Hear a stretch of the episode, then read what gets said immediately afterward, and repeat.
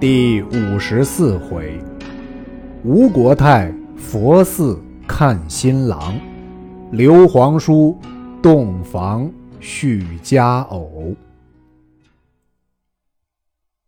却说孔明闻鲁肃到，与玄德出城迎接，接到公谢，相见毕，肃曰：“主公闻令侄弃世，特具薄礼，前谋前来致祭。周都督再三致意刘皇叔、诸葛先生。”玄德、孔明起身称谢，收了礼物，置酒相待。肃曰。前者皇叔有言，公子不在，即还荆州。今公子已去世，必然见还。呃，不识几时可以交割？玄德曰：“公且饮酒，有一个商议。”肃强饮数杯，又开言相问。玄德未及回答，孔明变色曰：“子敬。”好不通理，只需待人开口。自我高皇帝斩蛇起义，开基立业，传至于今，不幸奸雄并起，各据一方，少不得天道好还，复归正统。我主人乃中山靖王之后，孝景皇帝玄孙，今皇上之叔，岂不可分毛裂土？况刘景升。乃我主之兄也，弟承兄业，有何不顺？汝主乃钱塘小吏之子，素无功德于朝廷，今以势力占据六郡八十一州，尚自贪心不足而欲并吞汉土。刘氏天下，我主姓刘倒无份，汝主姓孙反要强征。且赤壁之战，我主多负勤劳。众将并皆用命，岂独是如东吴之力？若非我借东南风，周郎安能斩半筹之功？江南一破，休说二乔至于铜雀宫，虽宫等家小，亦不能保。时来我主人不及答应者，以子敬乃高明之士，不待细说，何公不察之甚也？一席话。说的鲁子敬缄口无言，半晌乃曰：“呃，孔明之言怕不有理，正在鲁肃身上甚是不便。”孔明曰：“有何不便处？”肃曰：“昔日皇叔当阳受难时，使肃引孔明渡江见我主公。”后来周公瑾要兴兵取荆州，又是速挡住；只说待公子去世还荆州，又是速单城。今却不应前言，叫鲁肃如何回复？我主与周公瑾必然见罪，速死不恨，只恐惹恼东吴，兴动干戈，皇叔亦不能安坐荆州。空为天下耻笑耳。孔明曰：“曹操统百万之众，动以天子为名，吾亦不以为意。岂惧周郎一小儿乎？若恐先生面上不好看，我劝主人立纸文书，暂借荆州为本，待我主别图得城池之时，便交付还东吴。此论如何？”肃曰：“孔明待夺得何处，还我荆州？”孔明曰：“中原即未可图，西川刘璋弱，我主将图之。若图得西川，那时便还。”肃无奈，只得听从。玄德亲笔写成文书一纸，压了字，保人诸葛孔明也压了字。孔明曰：“亮是皇叔这里人，难道自家作保？凡子敬先生也压个字，回见吴侯也好看。”肃曰：“某知皇叔乃仁义之人，必不相负。”遂压了字，收了文书，宴罢辞回。玄德与孔明送到船边，孔明主曰：“子敬回见吴侯，善言深意，休生妄想。若不准我文书，我翻了面皮，连八十一州都夺了。今只要两家和气，休叫曹贼笑话。”素作别下船而回，先到柴桑郡见周瑜。瑜问曰：“子敬讨荆州如何？”素曰：“呃，有文书在此。”常与周瑜。瑜顿足曰：“子敬，中诸葛之谋也。名为借地，实是混赖。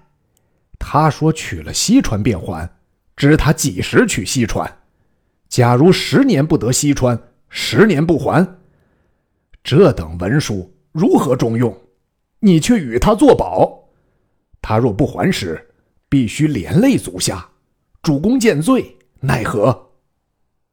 素闻言，呆了半晌，曰：“孔玄德不负我。”瑜曰：“子敬乃诚实人也。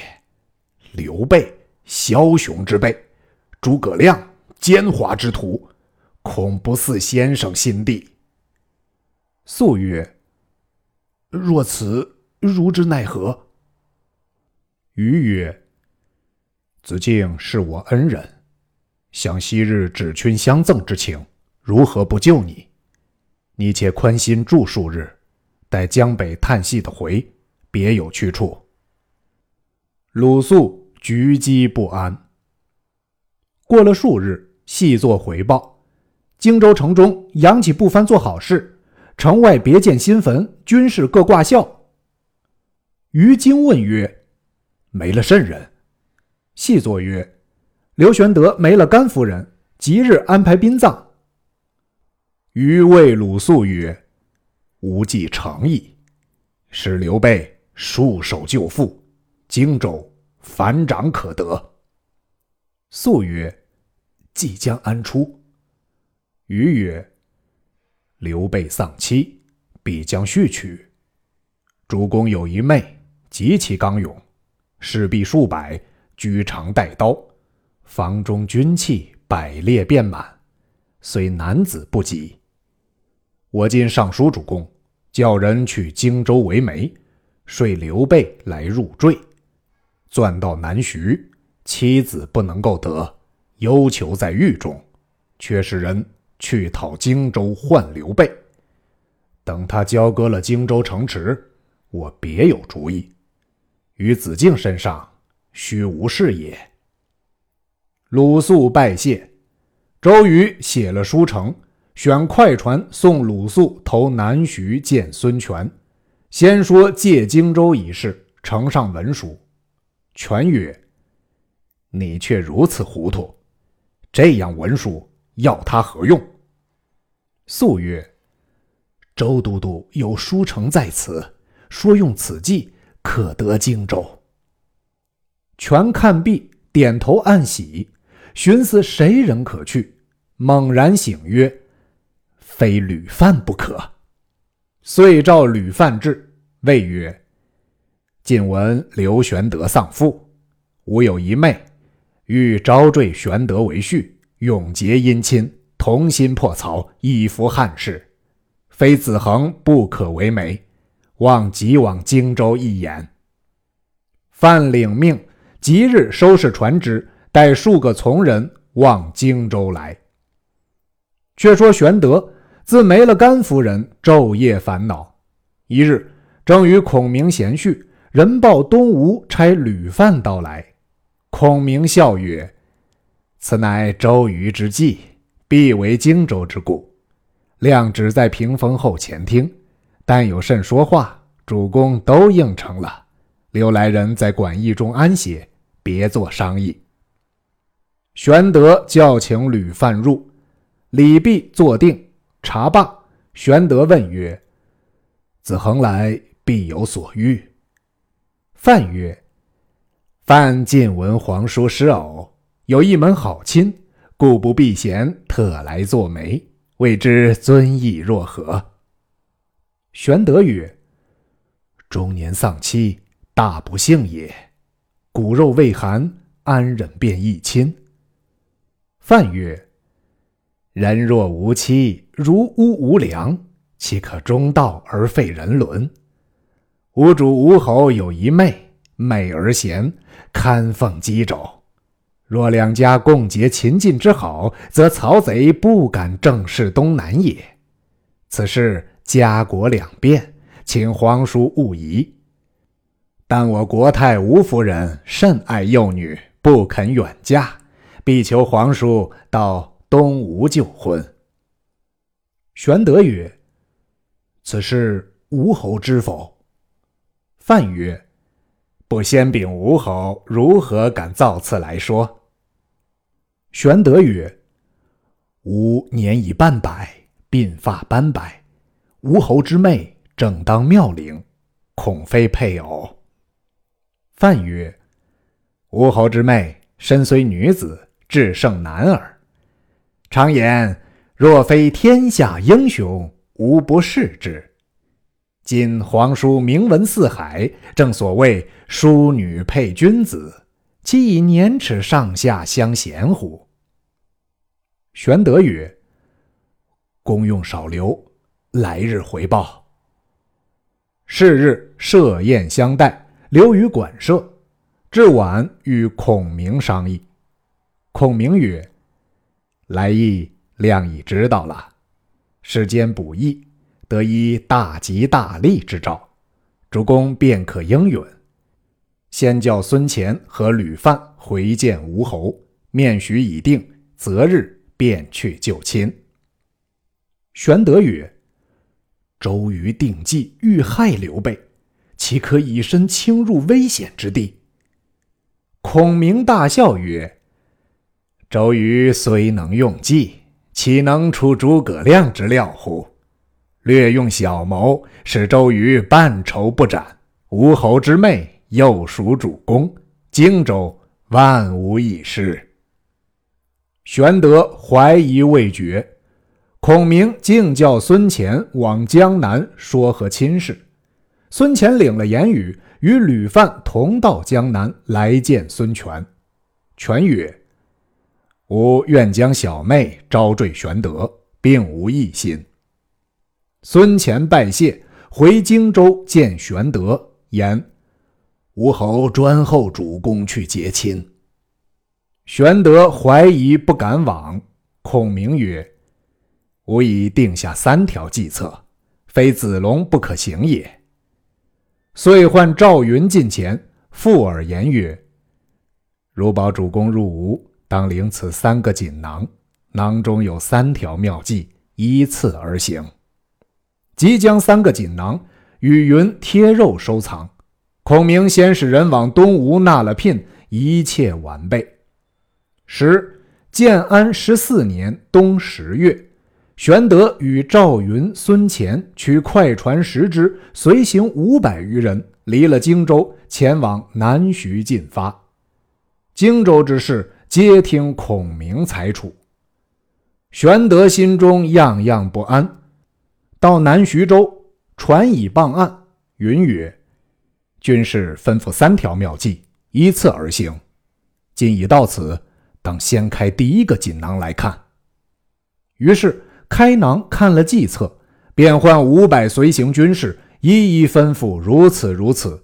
众军领命而去，又叫玄德。先往见乔国老，那乔国老乃二乔之父，居于南徐。玄德牵羊担酒，先往拜见，说吕范为媒，娶夫人之事。随行五百军士都披红挂彩，入南徐买办物件。传说玄德入赘东吴，城中人尽知其事。孙权知玄德已到，叫吕范相待。且就馆舍安歇。却说乔国老既见玄德，便入见吴国太贺喜。国太曰：“有何喜事？”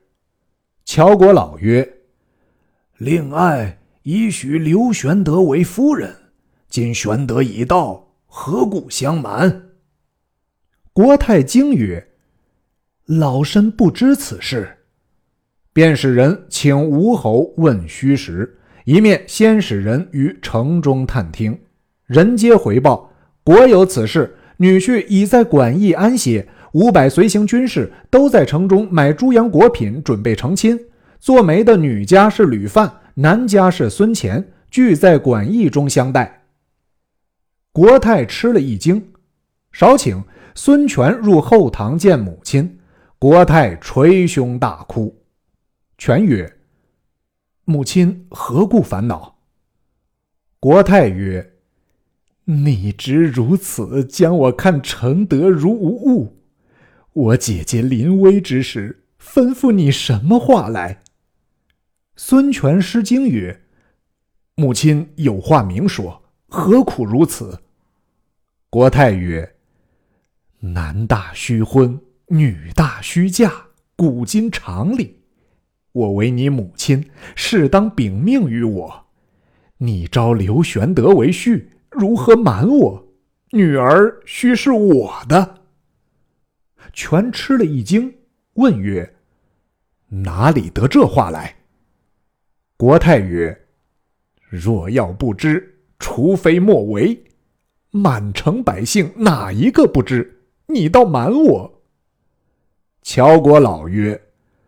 老夫已知多日了，今特来贺喜。权曰：“非也，此是周瑜之计，因要取荆州，故将此为名，钻刘备来拘囚在此，要他把荆州来换。若其不从，先斩刘备。此是计策，非时意也。”国泰大怒，骂周瑜曰。汝作六郡八十一州大都督，只能无条计策去取荆州，却将我女儿为名使美人计，杀了刘备，我女便是望门寡。明日再怎的说亲，须误了我女儿一世，你们好做作。乔国老曰：“若用此计，便得荆州，也被天下人耻笑。”此事如何行得？说的孙权默然无语。国泰不住口的骂周瑜。乔国老劝曰：“事已如此，刘皇叔乃汉室宗亲，不如真个招他为婿，免得出丑。”权曰：“年纪恐不相当。”国老曰。刘皇叔乃当世豪杰，若招得这个女婿，也不辱了令妹。国泰曰：“我不曾认得刘皇叔，明日约在甘露寺相见。如不中我意，任从你们行事；若中我的意，我自把女儿嫁他。”孙权乃大孝之人。见母亲如此言语，随即应承，出外唤吕范，吩咐来日甘露寺方丈设宴。国泰要见刘备。吕范曰：“何不令贾华不领三百刀斧手，伏于两廊？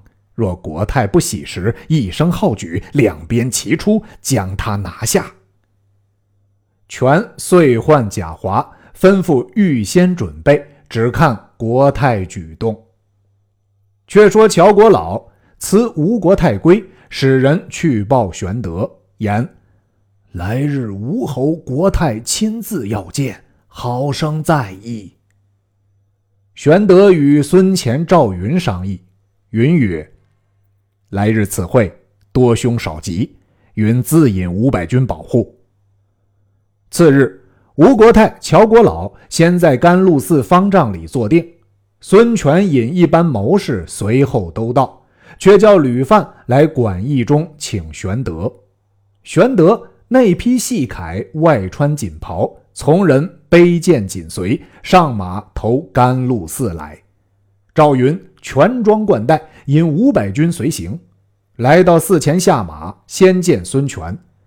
权官玄德仪表非凡，心中有畏惧之意。二人叙礼毕，遂入方丈见国泰。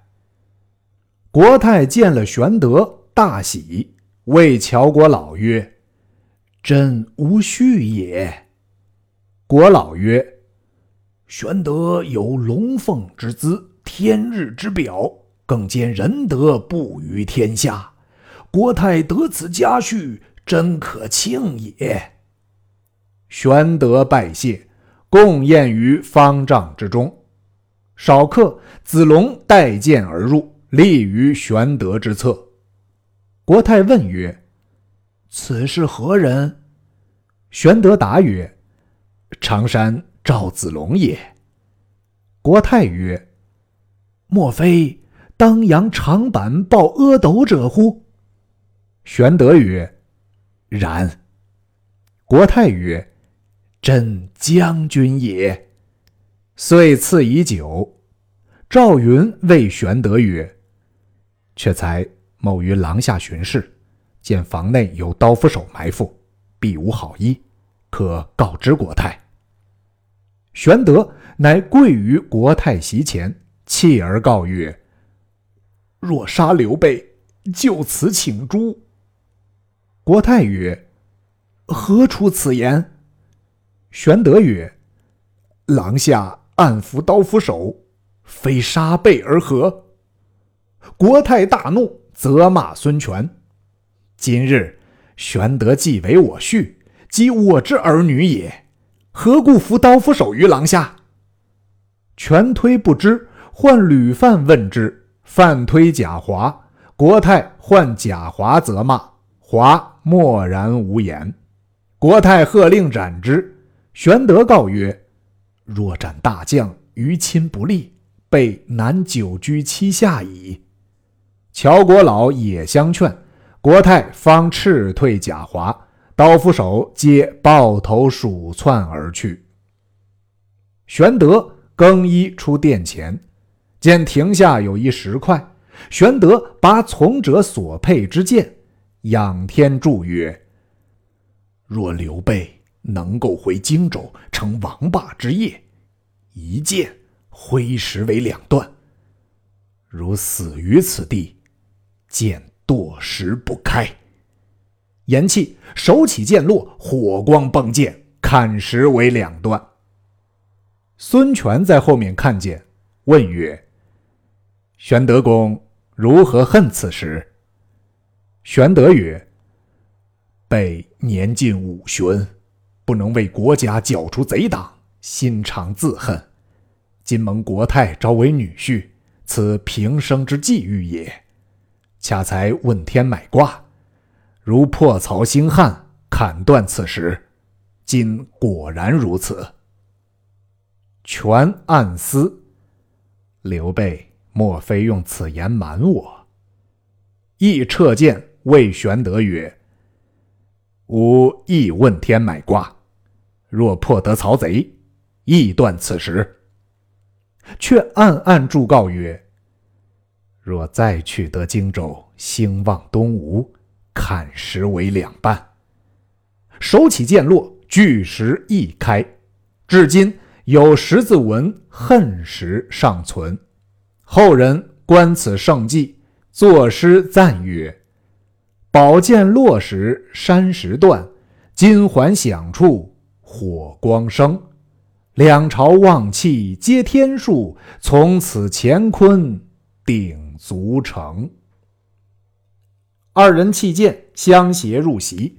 又饮数巡，孙乾目视玄德。玄德辞曰：“备不胜酒力，告退。”玄德送出寺前。二人并立，观江山之景。玄德曰：“此乃天下第一江山也。至今甘露寺牌上云：‘天下第一江山。’后人有诗赞曰：‘江山雨霁拥青罗，境界无忧乐最多。’”昔日英雄凝目处，岩崖依旧抵风波。二人共览之次，江风浩荡，洪波滚雪，白浪掀天。忽见波上一叶小舟行于江面上，如行平地。玄德叹曰：“南人驾船，北人乘马，信有之也。”孙权闻言，自思曰：“刘备此言，系我不惯乘马耳。”乃令左右牵过马来，飞身上马，持胄下山，复加鞭上领，笑谓玄德曰：“南人不能乘马乎？”玄德闻言，撩衣一跃，跃上马背，飞走下山，复驰骋而上。二人立马于山坡之上，扬鞭大笑。至今此处名为驻马坡。后人有诗曰：“持胄龙驹气盖多，二人并辔望山河。东吴西蜀成王霸，千古犹存。”驻马坡。当日二人并辔而回，南徐之民无不称贺。玄德自回馆驿，与孙乾商议。乾曰：“主公只是哀求乔国老早早避阴，免生别事。”次日，玄德复至乔国老宅前下马，国老接入，礼毕，茶罢。玄德告曰：江左之人多有要害刘备者，恐不能久居。国老曰：“玄德宽心，吾魏公告国泰，另作护持。”玄德拜谢自回。乔国老入见国泰，言玄德恐人谋害，急急要回。国泰大怒曰：“我的女婿，谁敢害他？”及时。便叫搬入书院暂住，择日必阴。玄德自入告国泰曰：“只恐赵云在外不便，军事无人约束。”国泰叫尽搬入府中安歇，休留在馆驿中，免得生事。玄德暗喜。数日之内，大排筵会，孙夫人与玄德结亲。至晚客散，两行红炬。接引玄德入房，灯光之下，但见枪刀簇满，势必皆佩剑玄刀立于两旁，吓得玄德魂不附体。正是惊看侍女横刀立，疑是东吴设伏兵。毕竟是何缘故？且听下文分解。